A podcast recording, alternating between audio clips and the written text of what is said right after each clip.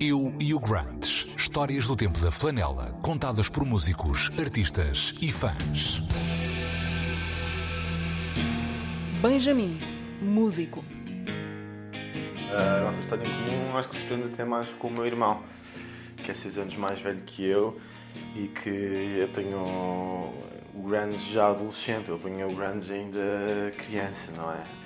E através de um dos meus melhores amigos da escola, que era um fã devoto dos Nirvana, e foi com esse meu amigo e com outro que tive a minha primeira banda, e portanto o grunge apanhou-me ali na, na minha formação musical da, da entrada da adolescência.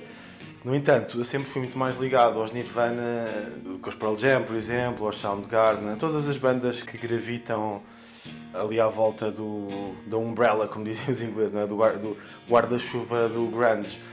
No caso dos Nirvana em específico, eles foram provavelmente a primeira banda de, de rock alternativo a chegar eh, ao topo da MTV, não é? E acho que isso marcou uma geração inteira. Acho que eles eh, representam aquilo que depois veio a ser conhecido como indie rock. Os Nirvana representam aquela fúria da juventude dos anos 90, naquela rebelião aquele não querer saber. A grande sedução é teres uma banda de rock, rock pesado, que toca de uma maneira que não é pretenciosa, que canta de uma maneira que não é pretenciosa, que escreve de uma maneira que não é pretenciosa. De repente tens o Kurt Cobain a fazer solos de guitarra e as pessoas diziam que ele não sabia tocar guitarra, mas não, aquilo é poderosíssimo. Toda a atitude da banda em relação à vida, em relação à música, lembro muito bem de uma frase do Kurt Cobain quando percebeu que tinha havido uma sondagem sobre a homofobia nos Estados Unidos e ele fez as contas e pensou: bem, muitas destas pessoas têm que ouvir Nirvana e, portanto, ele fez um apelo às pessoas que são homofóbicas para deixarem de ouvir o Nirvana.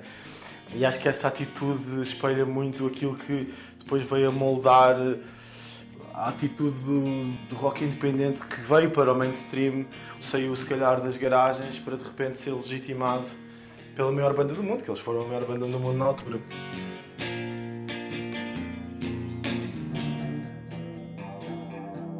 Eu e o Grunts. Histórias do tempo da flanela, contadas por músicos, artistas e fãs.